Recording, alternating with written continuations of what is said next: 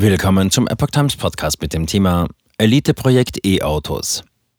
Das Aus für Verbrennermotoren. EU zieht bei Klimavorgaben für Fahrzeuge die Zügel an. Ein Artikel von Epoch Times vom 14. Februar 2023. Mehr Klimaschutz oder Abgesang auf den Industriestandort? An CO2-Vorgaben für Fahrzeuge scheiden sich die Geister. Das EU-Parlament hat wohl das Aus für den Verbrennermotor besiegelt. Neue Autos mit Verbrennermotor sollen nur noch rund zwölf Jahre in der EU verkauft werden dürfen und Lastwagen sowie Busse sollen bis 2040 drastisch weniger Treibhausgase ausstoßen. Das EU-Parlament billigte in Straßburg die neuen CO2-Vorgaben, wonach in der EU ab dem Jahr 2035 nur noch Neuwagen verkauft werden dürfen, die in Betrieb keine Treibhausgase ausstoßen. Kurz darauf stellte die EU-Kommission Pläne vor, deutlich strengere Vorgaben auch für sogenannte schwere Nutzfahrzeuge zu machen. Konkret sehen die Pläne eine Verringerung um 90 Prozent bis 2040 im Vergleich zu 2019 vor, wie die Kommission mitteilte. Im Jahr 2050 müssen fast alle Fahrzeuge auf unseren Straßen emissionsfrei sein, sagte Klimakommissar Franz Timmermans. Bis 2050 will die EU klimaneutral werden, also nur noch CO2 ausstoßen, das auch wieder gebunden werden kann. Zwischenziele vorgeschlagen.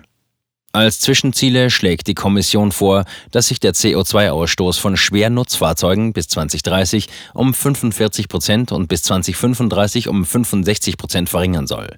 Das soll für Lkw ab einem Gewicht von 5 Tonnen sowie für Busse im Nah- und Fernverkehr gelten. 2019 hatte sich die EU erstmals darauf geeinigt, dass verbindlich vorgeschrieben wird, wie viel CO2 schwere Nutzfahrzeuge verursachen dürfen.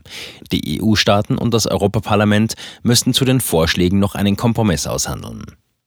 Neue Stadtbusse sollen schon ab 2030 gar keine Emissionen mehr ausstoßen. Ausnahmen für die starken CO2-Verringerungen soll es für Nutzfahrzeuge geben, die etwa in der Land- oder Forstwirtschaft eingesetzt werden.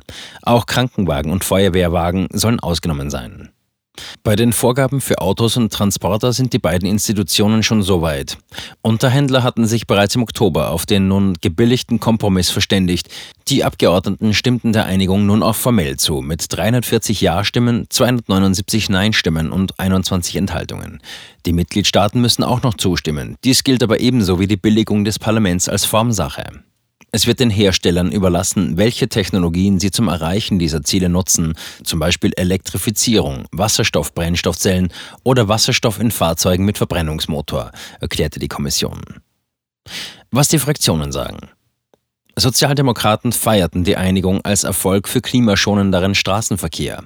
Der Beschluss sichert den Weg zur Umstellung auf Autos ohne Verbrennungsmotor ab, auf den sich Automobilhersteller schon lange gemacht haben, sagte der klimapolitische Sprecher der SPD-Fraktion Timo Wölken.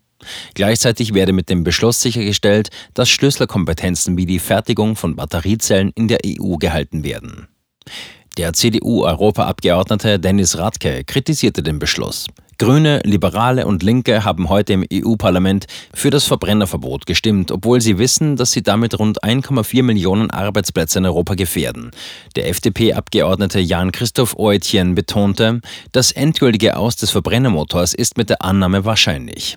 Dass die Brüsseler Behörde in naher Zukunft stark auf Elektromobilität setzt, kritisierte auch der Generalsekretär des CDU-Wirtschaftsrates Wolfgang Steiger gegenüber der AfP. Durch die nahezu vollständige Elektrifizierung von Pkw und Nutzfahrzeugen steigt die Gefahr einer Überlastung der Stromnetze, erklärte Steiger. Der Kompromiss soll im Jahr 2026 überprüft werden können. Um die Frage des Verbrenner aus hatte es auch in der Bundesregierung länger Streit gegeben. Hauptsächlich Grüne und Liberale vertraten unterschiedliche Positionen. Das grün geführte Umweltministerium hatte sich etwa für ein eindeutiges Verbrenner aus ausgesprochen. Kommen E-Fuels in Frage? In dem Kompromisspapier ist eine Bitte an die EU-Kommission festgehalten, zu überprüfen, ob sogenannte E-Fuels für Autos künftig in Frage kommen könnten. Oetjen sprach am Dienstag jedoch davon, dass die Kommission bislang nicht den Anschein erwecke, dazu ernsthaft einen Vorschlag auf den Weg zu bringen. Auf die Prüfbitte hatte vor allem die FDP gedrängt. Um unsere Klimaziele zu erreichen, müssen wir uns alle Möglichkeiten und Technologien offen halten, sagte Bundesverkehrsminister Volker Wissing nach der Abstimmung des EU-Parlaments. Sowohl für die Bestandsflotte als auch für neue Fahrzeuge bieten E-Fuels klimaneutrale Mobilität mit Verbrennungsmotoren. Auch der Verband der Automobilindustrie VDA hält synthetische Kraftstoffe für unerlässlich, um die ambitionierten Klimaziele zu erreichen. Doch statt E-Fuels zu fördern, groß zu denken, schließt Europa diese Technologie bisher aus und lässt den Bestand bei der Erreichung der Klimaziele im Verkehr außen vor. Das ist realitätsfremd und verbaut uns Chancen und Möglichkeiten, sagte VDA-Chefin Hildegard Müller. Der Kommissionsvorschlag sei mit Blick auf die bisher leider nur unzureichend vorhandene Lade- und Wasserstoffinfrastruktur ausgesprochen ambitioniert. Auch der Europäische Herstellerverband ACEA e sprach von einer enormen Herausforderung angesichts heute fast vollständig fehlender Wasserstoff- oder Stromladestationen für Lkw. Grünen Abgeordneter. Verkehrssektor ein Sorgenkind. EU-Klimakommissar Franz Timmermans sieht das ganz anders. Die Kraftstoffe sollten dort eingesetzt werden, wo sie wirklich gebraucht würden, vor allem in der Luftfahrt. Wir sollten sie nicht für den Straßenverkehr verwenden. Dem grünen Europaabgeordneten Michael Bloss gehen die Vorschläge der Kommission zu Lastwagen und Bussen nicht weit genug. Christdemokraten und Liberale hätten offenbar nicht vor, etwas daran zu ändern, dass der Verkehrssektor ein Sorgenkind sei. Auch hier braucht es jetzt Klarheit für die Industrie und ein Enddatum für den Verbrennungsmotor für Lkw. Elite-Projekt E-Autos. Nur jeder Fünfte in Deutschland hält es für wünschenswert, dass sich der Elektroantrieb in den kommenden zehn Jahren durchsetzt. Nur 23 Prozent könnten sich überhaupt vorstellen, ein E-Auto zu kaufen. Es hängt am Preis, am teuren Strom, zu wenigen Ladestationen. Zudem wird an der Umweltbilanz gezweifelt.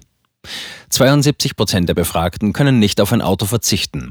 47 Prozent nutzen es täglich und weitere 23 Prozent mehrmals in der Woche. Das Fahrrad wird von 18 Prozent täglich genutzt. Das ergab eine Allensbach-Erhebung für die Deutsche Akademie der Technikwissenschaften. Unter 48,5 Millionen Pkw im Land gibt es nur eine Million E-Autos.